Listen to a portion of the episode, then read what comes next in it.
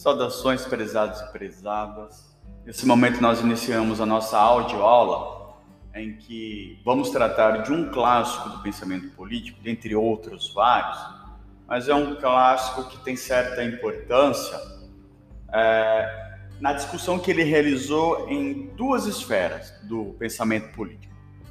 É, a leis, ele discutiu um pouco sobre o que ele chama de espírito das leis, tá? Uh, e outro, por outro lado, ele discutiu também a chamada divisão dos poderes. Né?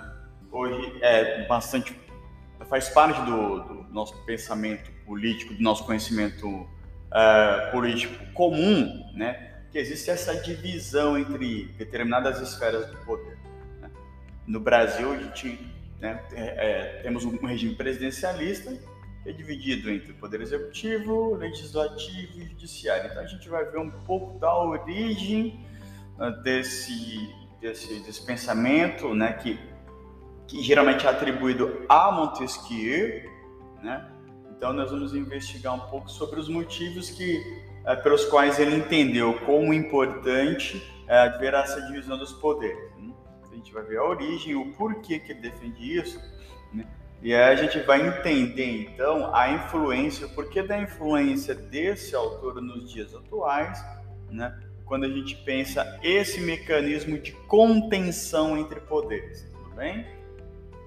Então, é, esse é o primeiro ponto que eu queria é, tratar com vocês, tá bom? E a gente vai começar falando sobre a dimensão da, do, do que ele chama espírito das leis depois a gente vai discutir um pouco o que ele chama de natureza dos governos, tá? E ele vai, ele vai fazer uma distinção entre diferentes tipos de governo e qual a natureza por trás desses, desses tipos de governo. Basicamente, ele trata de dois, de, perdão, ele trata de três tipos de governo e ele vai tentar investigar a natureza e o princípio desses três tipos de governo, tá bom? E por último, então, a gente vai falar sobre é, a divisão dos, uh, dos poderes. Tá bom? Então vamos lá. É, lembrando que, pra, antes de falar do, do, do conceito de, de, lei, né, do, do, Montesquieu, é bom lembrar que ele nasceu no ano de 1689, tá? Morreu em 1755, ou seja, nasceu no século 17 e morreu no século 18. Tá bom, então é, aí já dá para contextualizar uma coisa muito importante.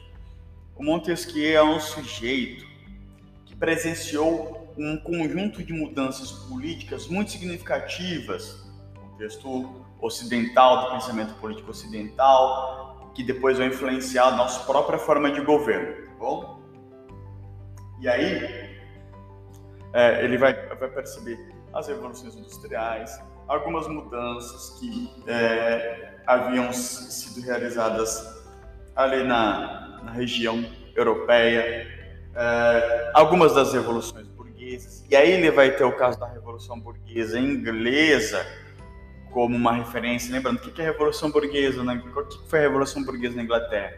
É o momento em que existe uma ação política da da burguesia, em contraposição ao absolutismo monárquico inglês, em, em, é, a burguesia, então, exerce uma pressão e ela começa a fazer parte, então, do sistema político inglês, hum, é, e isso é chamado, esse processo em que ela há uma quebra com o modelo antigo de tomada de decisões políticas, então essa quebra é chamado, foi chamada de Revolução Burguesa na Inglaterra, momento em que a burguesia começa a fazer parte das instituições de poder.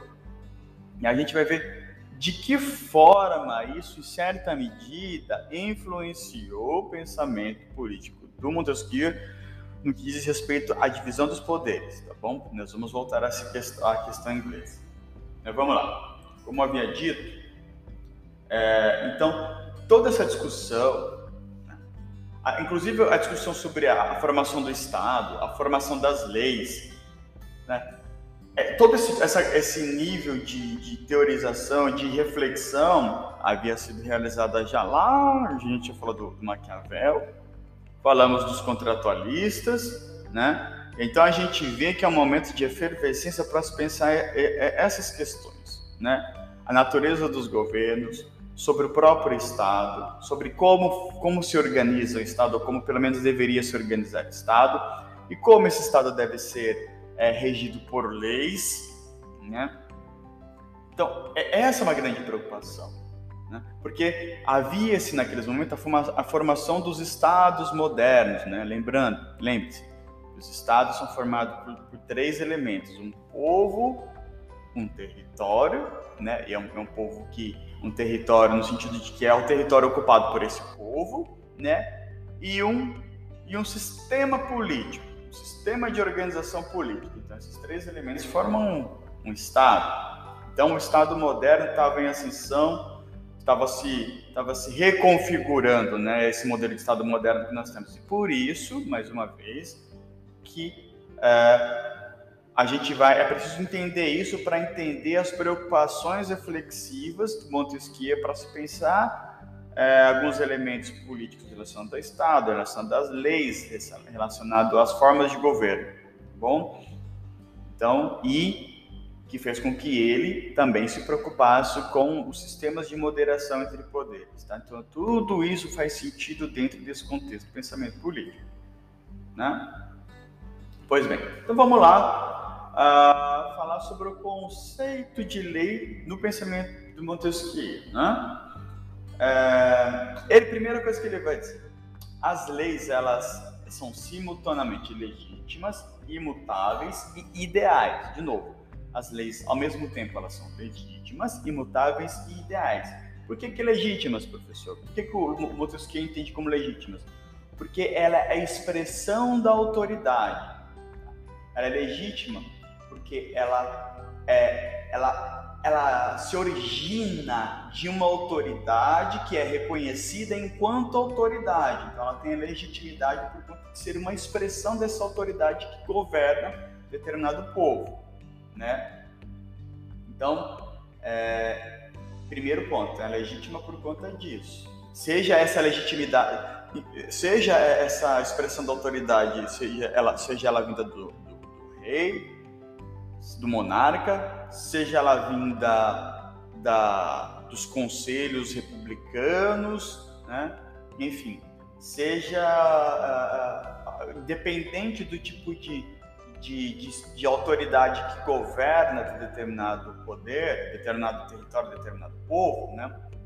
elas são legítimas, as leis elas são legítimas por conta porque elas são expressão de uma autoridade que é reconhecida por aqueles que são governados por essa autoridade, né?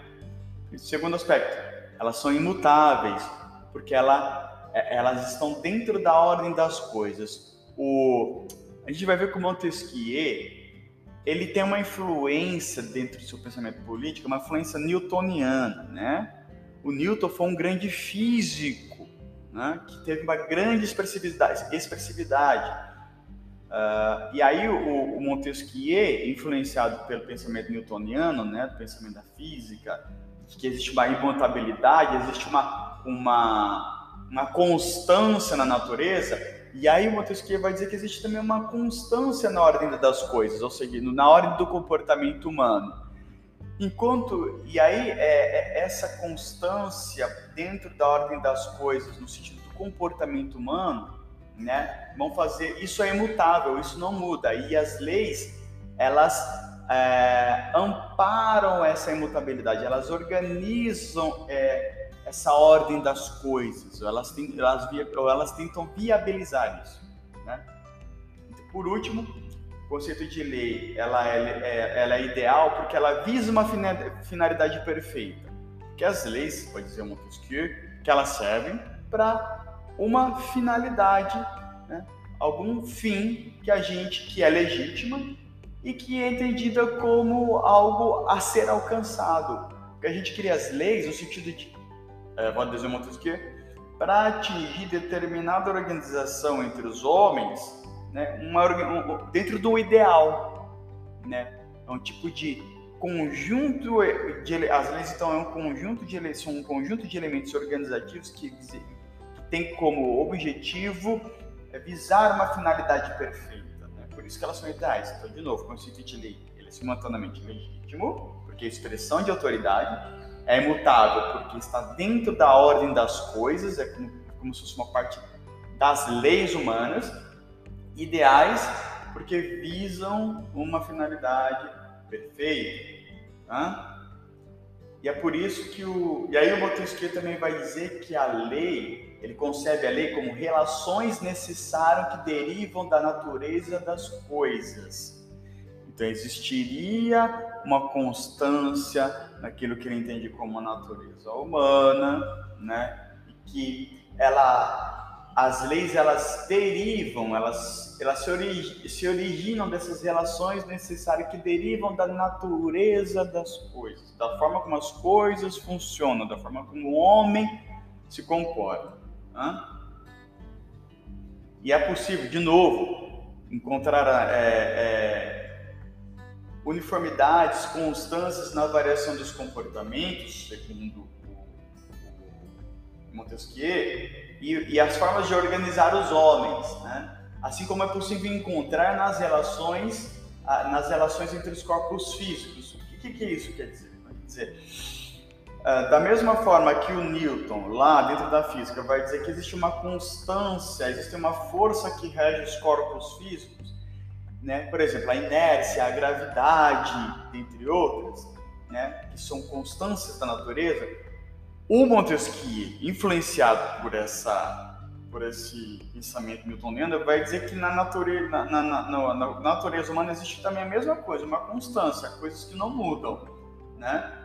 Então a gente tem que partir dessa constância, dessas uniformidades presentes no, na natureza do homem e a partir dela estabelecer as leis para reger essas constâncias, essas uniformidades que são observadas no decorrer do desenvolvimento da história humana.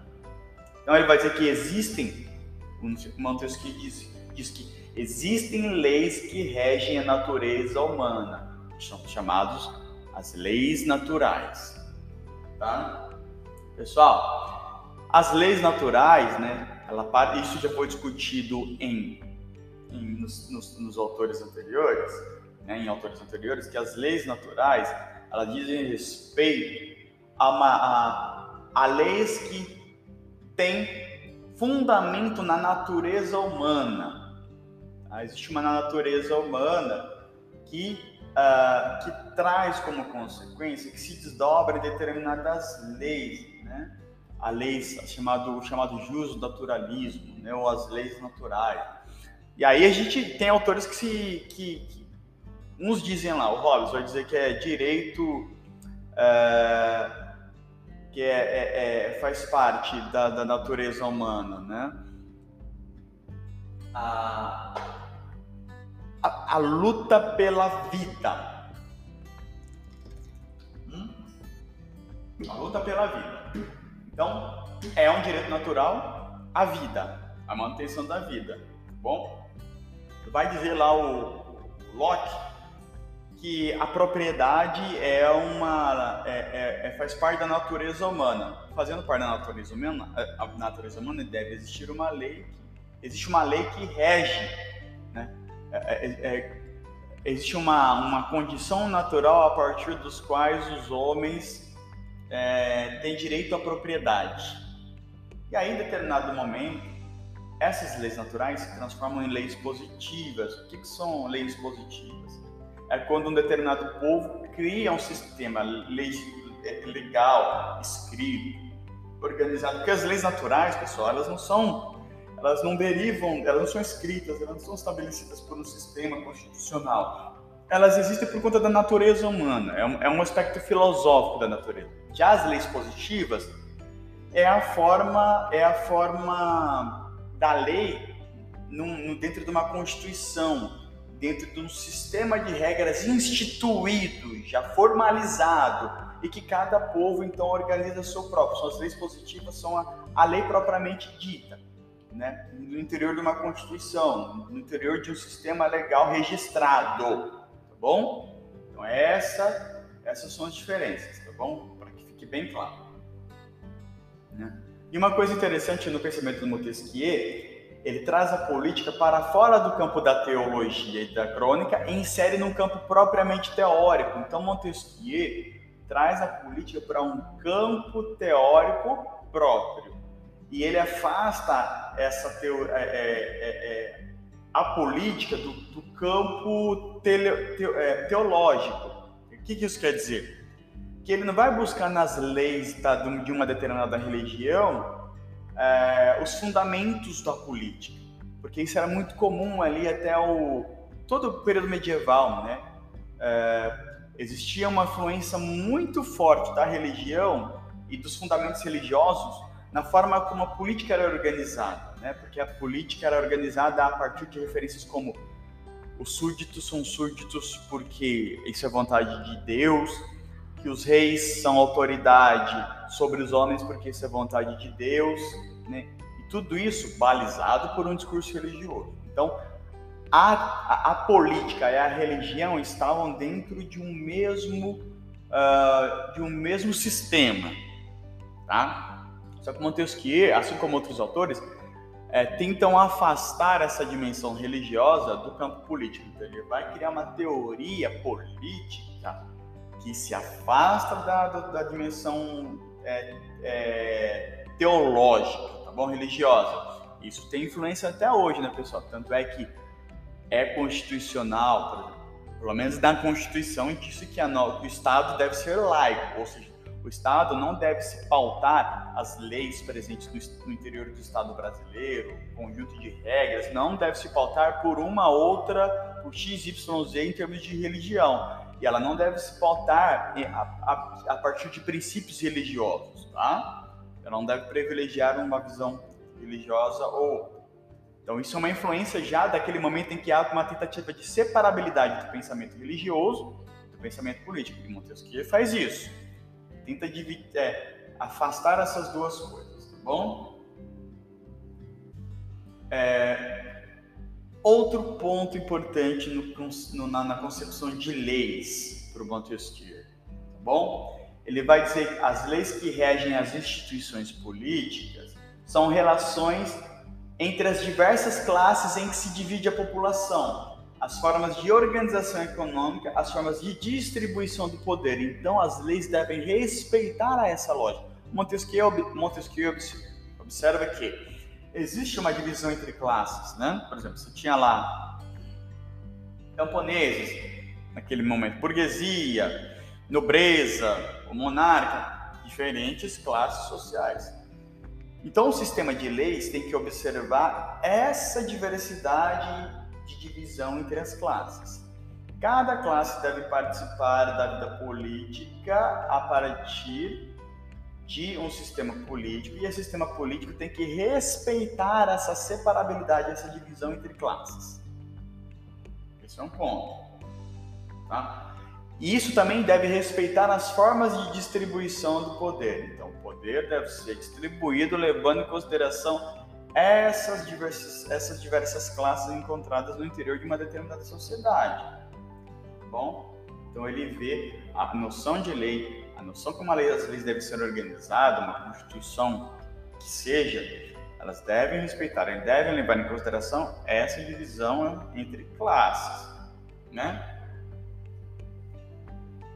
Outro ponto dentro do pensamento político, Montesquieu é o seguinte: Montesquieu não está preocupado em como surgiram as instituições políticas, como como, como fizeram os contratualistas, né? Ele está preocupado em saber como elas funcionam. Porque vocês lembram, com os contratualistas, eles estavam preocupados em, em responder a por que, que o homem cria o Estado? Por que, que os homens criam organizações políticas, né? E aí cada um vai dar, o Rousseau, o Hobbes, o Locke, vai dar uma resposta diferente a essa mesma pergunta. A origem do Estado, a origem do contrato social. Montesquieu não está preocupado com isso. Montesquieu está preocupado como uh, as instituições políticas funcionam não como elas se originaram, tá bom? Então, depois de falado um pouco sobre a, as reflexões sobre lei do Montesquieu, tá? é, novamente, Montesquieu ele é influenciado pelo, pelo, pensamento newtoniano dentro da física, que o Newton vai dizer que existe uma certa constância na natureza, então existem leis físicas que tentam explicar essa constância. E o Montesquieu diz que também, assim como na física, o comportamento humano, os homens são regidos por leis, leis, constâncias, tá? invariabilidades e as leis devem ser criadas para respeitar essa constância, essa invariabilidade, que faz parte então dessa permanência, dessa continuidade, dessa invariabilidade, dessa imutabilidade. Então as leis devem se pautar nesses aspectos, que existem leis dentro do comportamento humano, tá? existem regras, existem constâncias, né, que devem ser respeitadas inclusive através das leis. Então, pronto. Né? Ele diz isso. Né? Ele diz também que as leis, ao mesmo tempo, elas são legítimas porque são expressão de autoridade, elas são imutáveis porque estão dentro da ordem das coisas, influenciado pela visão newtoniana, da constância, das leis físicas, e são ideais porque ela visa uma finalidade perfeita, né? Então, esses são alguns aspectos, dentre outros, que nós falamos sobre a noção de lei para o Montesquieu. Inclusive, é um sujeito muito, muito estudado dentro de, de teoria política do direito, né, dentro das ciências jurídicas, enfim. Então, ele vai falar, depois de leis, ele fala um pouco sobre também nas suas obras, ele investiga a natureza e o princípio dos governos. Professor, o que, que é, para Montesquieu, o que, que é tal da natureza uh, do governo? O que, que são os princípios do governo?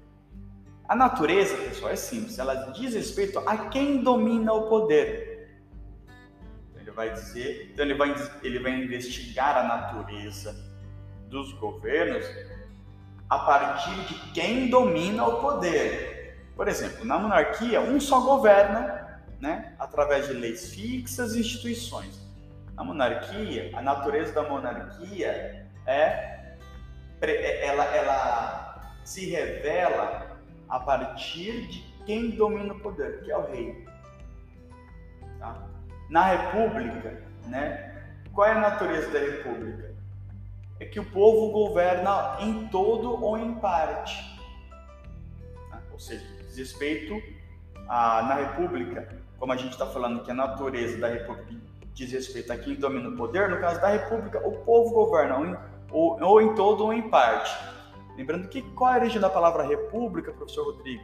República, que vem já lá da Grécia Antiga, quer dizer, é, é a junção de duas palavras, res, publica, coisa pública. Então, a natureza do, do ou seja, a, quem domina o poder no, nos governos republicanos é o povo em todo ou em parte, através de, através de representantes. E por último, o, o, o despotismo. Né? E aí, qual é a natureza do despotismo? Né? Se a natureza diz respeito a quem domina o poder, no caso do despotismo, é a vontade de um só. Só ele governa e não existe mais ninguém, não existe outras instituições, não existem outros, não existem conselheiros, não existe ninguém. Existe ele e somente ele. Isso é a natureza do governo pautado no despotismo. Tá bom? E aí ele vai começar a falar um pouco sobre cada uma dessas formas de governo, né? República, monarquia e despotismo. Tá bom? E no que concerne a república, por exemplo, Montesquieu lembra que, por se tratar de um governo em que o poder é do povo, né, república, coisa do povo, é fundamental distinguir a fonte do exercício do poder estabelecer criteriosamente a divisão da sociedade em classes com relação à origem e ao exercício do poder. Ele vai dizer, determinada população, determinado povo é dividido em classes, então é preciso compreender como essas classes estão divididas para depois haver uma distinção no exercício do poder, respeitando essa divisão entre essas diferentes classes. Bom? O povo, diz Montesquieu, sabe escolher muito bem, mas é incapaz de governar porque é movido pela paixão e não pode decidir. Então aí ele defende os, os representantes. Então portanto, a natureza dos governos republicanos está compreendida na relação entre as classes e o poder. O que, que é isso? O que ele quer dizer que a natureza dos governos republicanos está compreendida na relação entre classes e poder? Que cada classe tem que ter os seus representantes. E seus representantes participam das relações de poder. É, é sobre eles que o seu, seu o povo, os, seus representantes, os representantes da classe, vão depositar a soberania sobre esses representantes. Né? E esses representantes, então, eles fazem parte do exercício das decisões republicanas, tá bom? Os governos republicanos. Em tese, a gente vê qual a influência disso. Professor, a gente está falando de um cara lá do século 17, 18. Pessoal, olha, veja, nosso sistema político é pautado em uma democracia é, representativa, ou pelo menos dentro do modelo. Né? Ah, e é disso que o Montesquieu está dizendo. Que as diferentes categorias, diferentes classes sociais devem, então, eleger seus representantes, mas ele vai dizer o seguinte: numa república, é, o povo, na sua totalidade, é incapaz de governar porque é movido pelas paixões e não pode decidir. Diante disso, ele tem que eleger representantes que são capazes de realizar a coisa pública, o bem público, é, a partir da representatividade. Bom, isso é um ponto. É... E ele vai dizer o seguinte: depois de falar, da, da, ele falar, lembra que o Montesquieu ele, ele investiga a natureza e o princípio dos governos. A gente falou um pouco sobre a natureza dos governos, né? Enquanto ah, na natureza, a natureza diz respeito a quem domina o poder, na monarquia, né? O governo, um só governa através de leis fixas e instituições. Tá? Na república, quem governa é o povo em todo ou em parte. Despotismo é a vontade de um só que determina o poder político. Tá? essa é a natureza. E aí ele fala também dos princípios de governo. Então vamos ver falar quais são os princípios do governo é, monárquico, republicano e do despotismo. Ele vai dizer que o princípio do governo é a paixão que o move.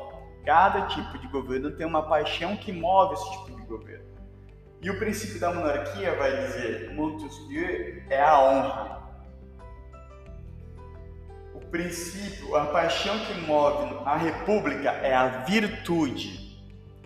E a paixão que move o despotismo é o medo. Vamos começar a falar um pouco então sobre o princípio da monarquia, que é a honra. Tá bom? A honra é uma paixão. O que é a honra, professor? E que é, é o princípio da monarquia? A honra é a paixão social. Ela corresponde a um sentimento de classe, a paixão da desigualdade, o amor aos privilégios e prerrogativas que caracterizam quem? A nobreza. E aí ele vai dizer que a monarquia só pode funcionar se esses poderes intermediários orientarem sua ação pelo princípio da honra. Aquela coisa, eu, eu, eu devo, eu, eu tenho uma honra a ser respeitado porque eu faço parte da ter uma, uma história familiar, existe uma dimensão de respeito à minha linhagem nobre e essa linhagem ela deve ser levada em consideração no momento de se estabelecer as regras das relações monárquicas. Né? Então a honra relacionada a um tipo de origem familiar, a um tipo de origem entendida como nobre, ela é interiorizada dentro do, da, da, de uma espécie de paixão que organiza, que, é, que se torna o princípio do governo monárquico, dentro do pensamento de Montesquieu. Tá bom? É... E depois, depois de ter falado o princípio dos governos monárquicos, a gente vai, lá, vai falar sobre o, princípio que rege uh, os governos republicanos, tá? Mas nesse momento a gente vai fazer uma pausa para continuarmos eh, esse assunto na parte 2 da nossa audioaula.